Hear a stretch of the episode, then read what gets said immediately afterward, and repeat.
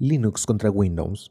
Esta es una guerra que muchos usuarios se toman a pecho, y el día de hoy en el podcast de tutoriales GIO analizaremos un poco más a fondo los diferentes apartados de esta contienda y procuraremos entender el por qué el número de usuarios es aplastante uno respecto al otro, sus orígenes y la filosofía de cada uno, y por supuesto, cuál es mejor.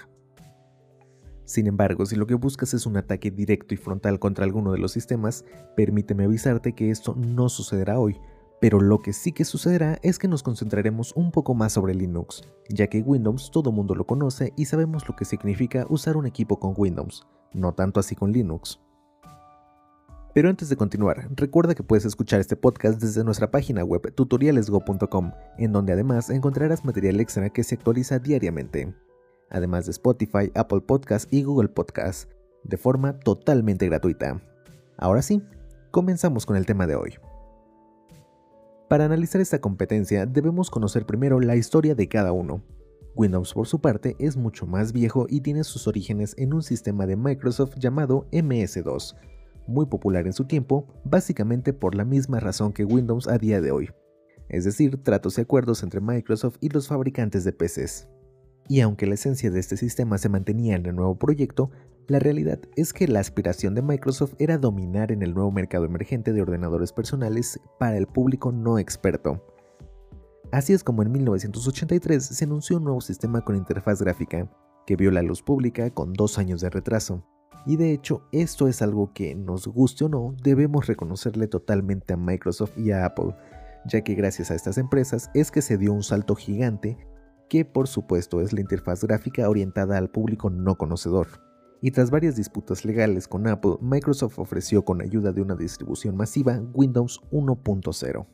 Desde entonces y hasta la fecha, este sistema ha ido evolucionando con diferentes versiones, algunas por supuesto más populares que otras, y actualmente tenemos el muy famoso, amado y odiado Windows 10. Linux por su parte tiene orígenes más humildes, ya que Linux en realidad es el nombre de un kernel, y no de un sistema operativo como tal. Bueno, de manera muy sintetizada, un kernel es la pieza del sistema operativo que comunica el software con el hardware, es decir, el responsable de que el procesador, memoria RAM y demás entiendan lo que el código de los programas solicitan. Entonces, Linux en específico fue desarrollado en solitario por el finlandés Linus Torvalds y anunciada su primera versión en 1991, tomando como base a Minix, un sistema clon de Unix con el que Linus Torvalds trabajaba muy a menudo y de hecho es del nombre de este finlandés y la X de Unix que se formó el nombre Linux. Aclarando por supuesto que este proyecto fue muy fuertemente potenciado por el software de la fundación GNU, que aún a día de hoy tiene gran relevancia y es por ello que muchas distribuciones del sistema operativo son llamadas distribuciones GNU Linux. Y bueno, ahora que conocemos el origen de cada uno, podemos proceder a su comparativa en diferentes aspectos, los cuales serán por orden en que hablaremos de ellos, costos, soportes y licencias, uso en servidores, uso en el resto de industrias, uso en entidades públicas y finalmente uso en escritorios. Por supuesto, en este último tomaremos en cuenta subcategorías como entornos gráficos, software disponible, gaming y seguridad. Así como por último las barreras de migración, en donde analizaremos el por qué es tan difícil migrar entre sistemas operativos. Entonces arrancamos con los costos y licencias. Windows por su parte es un producto de una empresa, como lo es Microsoft, y este tiene un costo por licencia, el cual puede variar según la versión que necesitemos. Y por supuesto, el costo por licencia no será el mismo para un usuario final como para una empresa que solicita licencias por volumen.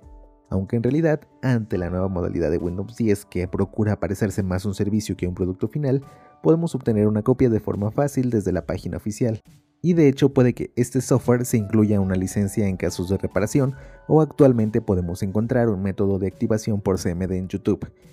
Y en realidad no creo que Microsoft se preocupe demasiado por solucionarlo, ya que en realidad esta empresa ya no busca ganar dinero con sus licencias. Aún así, debemos recordar que al ser una empresa, Microsoft intentará obtener ingresos por otros medios, como lo puede ser su tienda, acuerdos con otras empresas para tener software preinstalado o demás pero todo ello tiene una ventaja enorme que es el soporte y actualizaciones, debido a que Microsoft tiene varios equipos de desarrollo e informáticos trabajando para mejorar y reforzar su sistema, y en cuanto se es presentada una nueva vulnerabilidad se busca remediarla. lo cual es muy importante al tomar en cuenta la masiva cantidad de malware creado para Windows por el simple hecho de ser el sistema operativo más utilizado en escritorios. Y es por ello que aunque reconozco que es molesto, es muy importante que la empresa nos deje actualizar constantemente y lamentablemente sin preguntar. Aunque como tip, en las últimas actualizaciones del sistema ya lanzadas al público podemos pausar las actualizaciones por si tenemos algo importante que hacer o por alguna razón no podemos darnos el lujo de actualizar el sistema. Linux por su cuenta en realidad tiene diversos equipos de trabajo según la distro. Lo malo en teoría es que solo trabajan en sus ratos libres ya que los únicos ingresos que perciben son las donaciones hechas por usuarios, omitiendo por supuesto a los empleados de Red Hat y es por ello que no se puede observar un ritmo de trabajo similar al de Microsoft. Pero en mi tiempo utilizando Linux como sistema principal, debo reconocer que los equipos de Linux Mint trabajan de una forma muy eficiente, y que es suficiente tomando en cuenta algunas características de Linux que trataremos en el tema de seguridad. A cambio, prácticamente todas las distros son gratuitas, incluso aquellas financiadas por empresas, como es el caso del sistema desarrollado por Red Hat, que es Fedora aunque esta empresa también distribuye su propio sistema que aunque es de pago es una cantidad ínfima para una empresa mediana, ya que se beneficia del soporte. Entonces ambos sistemas quedan muy parejos, pues Windows tiene un pequeño costo, pero a cambio tenemos soporte continuo y actualizaciones constantes solucionando fallas y vulnerabilidades, mientras en Linux tenemos todo en forma gratuita, pero dependiendo de programadores que no tienen un trabajo formal para esta causa.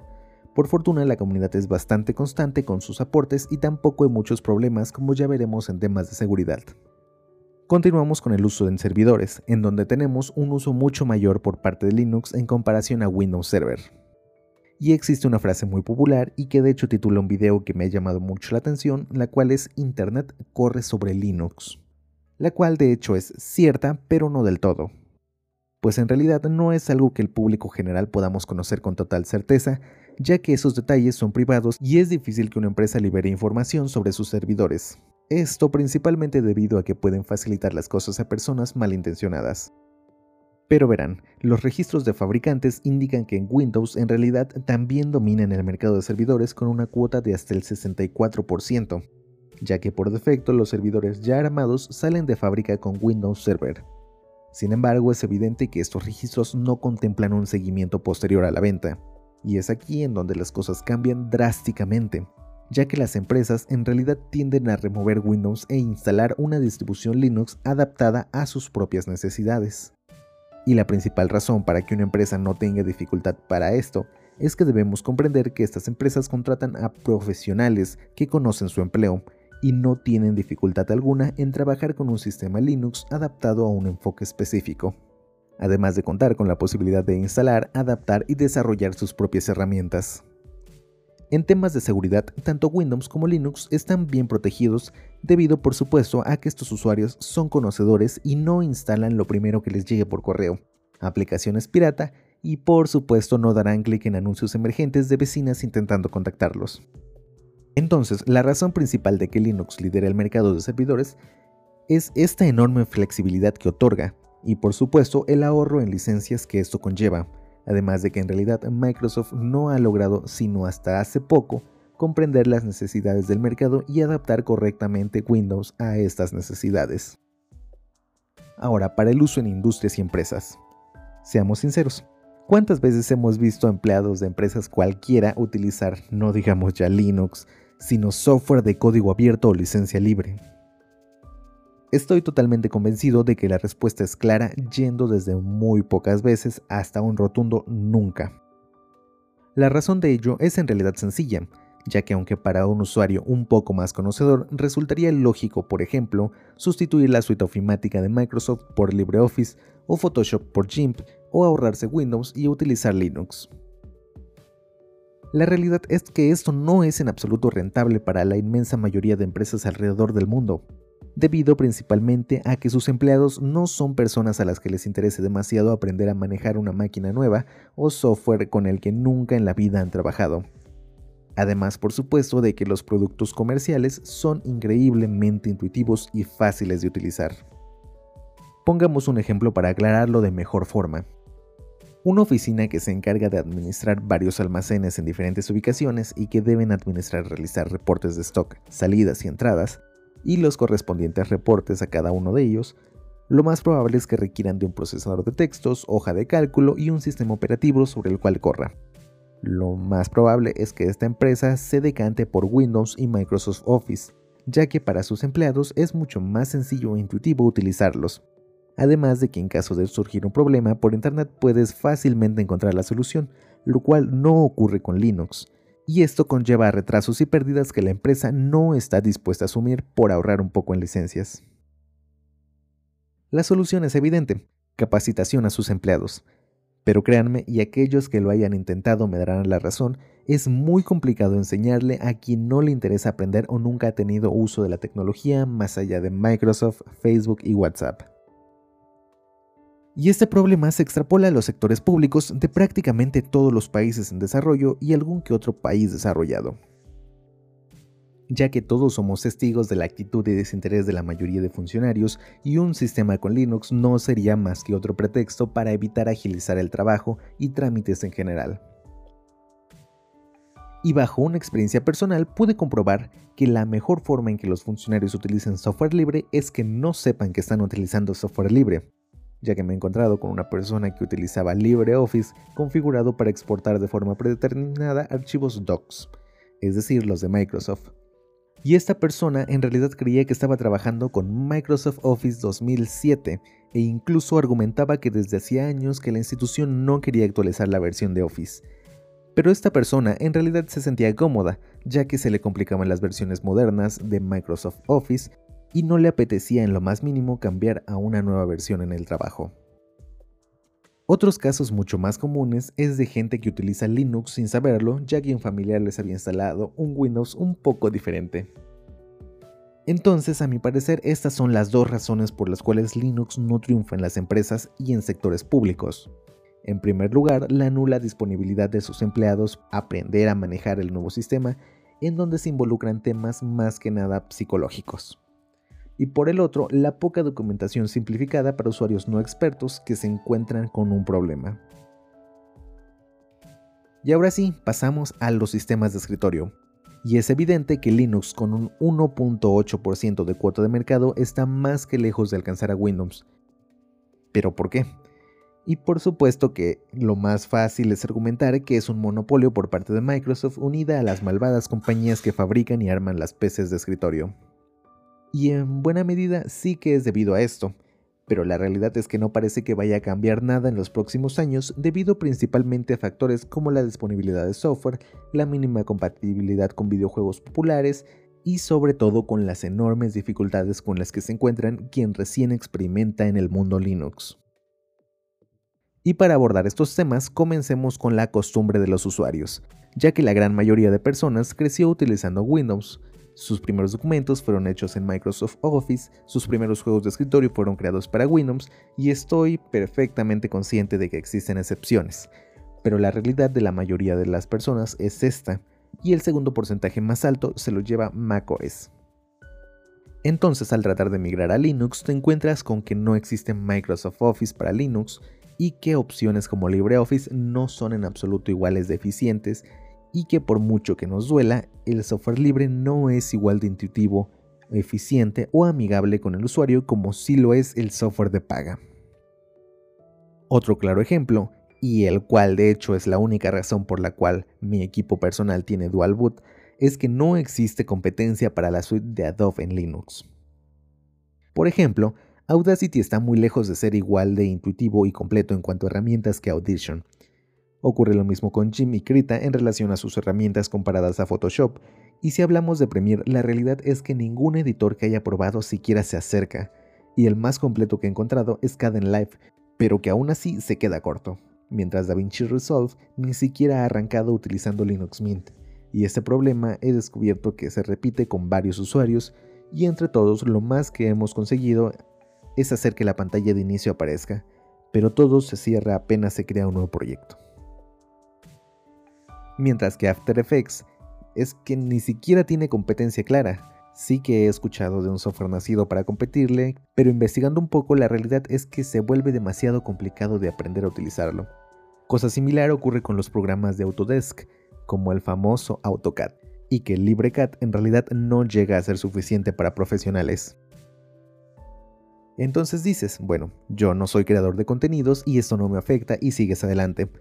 Pero resulta que muy pocos juegos populares están disponibles y que aún con grandes empresas como Valve intentando cambiar esto, es en realidad una proeza hacer arrancar un juego nuevo en tu equipo con Linux.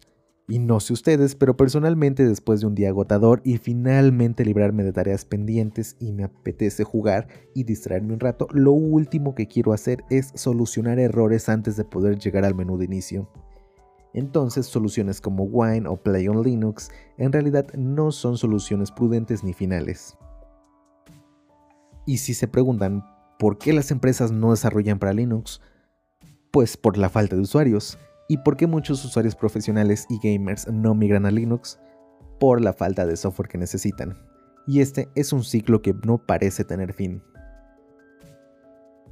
Por parte de Windows, ¿qué sucede? Pues que al tener una base de usuarios tan amplia recibe muchísimo desarrollo y que temas como la instalación están a la vuelta de un clic. Entonces podemos resumir esta barrera como los problemas de adaptación y si Linux quiere competir contra Windows y atraer usuarios comunes, es que debe simplificarse de forma urgente, ya que hasta ahora solo distribuciones como Linux Mint, Zorin o el propio Ubuntu se han preocupado por esto. Créanme, lo mejor que una distribución puede hacer es permitir su uso sin problema alguno sin llegar a tocar o escribir una sola línea de comando en su terminal. Y es aquí donde quiero tocar otro tema, y es la pésima comunidad en Linux, y es que en foros y redes sociales es fácil encontrarte con muchísima gente dispuesta a ayudarte, pero nunca falta alguno que otro usuario que únicamente se dedica a perjudicarte y burlarse. Y psicológicamente debemos tomar en cuenta que da igual que hayan 10 personas dispuestas a ayudarte y solo una que te ataque. Esta única persona desgraciadamente tiene mucho impacto en el ánimo de la persona y he sido testigo de personas que han dejado de lado completamente su proyecto de migración por culpa de estos usuarios mientras que en Windows es que ni siquiera es necesario ingresar a foros, ya que con una sencilla búsqueda en Google y que ni siquiera esté bien formulada te encuentras con la solución. Y bueno, ya por finalizar, hablemos de seguridad. Este es el principal argumento de los usuarios pro Linux para atacar a Windows, y debo decir que hay muy pocos ataques hacia Linux debido a que nadie le interesa a Linux, por lo que ya he mencionado. Sí que tiene una comunidad global enorme, pero que ni siquiera alcanza un 2% del mercado global, y si una persona se toma la molestia de crear un software malicioso, es casi seguro que se enfocará en donde más porcentaje de víctimas potenciales se encuentren, es decir, en Windows. Pero aquí hay algo que debo decir en favor de Windows, y es que si el usuario es responsable y no da clic en todo lo que ve, es muy difícil que se infecte, ya que Windows Defender actualmente hace un muy buen trabajo. Pero sí, es debido a esto, ya que las fallas encontradas por la comunidad se resuelven rápido, Linux es muchísimo más seguro que Windows, e incluso puedes vivir perfectamente sin un antivirus y no tendrás problema alguno. Por lo cual si tu interés es olvidarte de este problema, Linux es la opción perfecta. Aún por encima de macOS, que aunque digan que no tiene virus, sí que los tiene y en una medida muchísimo mayor que Linux. Y si has llegado hasta aquí, permíteme decirte por experiencia propia que Linux es un sistema con muchísimas posibilidades y que la gran mayoría de usuarios que solo busca algo de ofimática, revivir un equipo viejo, consumir contenido de YouTube o Netflix, es más que suficiente y tengo familiares que no conocen mucho tecnología y que se encuentran muy cómodos con Linux Mint, y que actualmente no me dejan tocar nada de sus equipos por lo bien que les funciona. Entonces, ¿quién es mejor? ¿Linux o Windows? Ambos a su ritmo y medida por supuesto, pero es que actualmente con entornos de escritorio como KDE o Cinnamon, no hay ninguna razón por la cual el usuario promedio deba decidir entre uno y otro y sencillamente optar por el que más le convenga en forma económica o el que más le agrada visualmente. Excepto como dije, profesionales que necesitan software concreto como el de Adobe o el de Autodesk. Entonces, esta lucha a día de hoy es que si lo analizamos ya no tiene sentido Sencillamente te quedas con el que mejor se acopla a ti y eso está bien, pues la esencia de la tecnología es facilitarte la vida y tus tareas en el día a día. Y hasta aquí el primer podcast de tutoriales GIO. Por supuesto, pueden dejar sus comentarios para mejorar a través de nuestras diferentes redes sociales y página web. Hasta la próxima.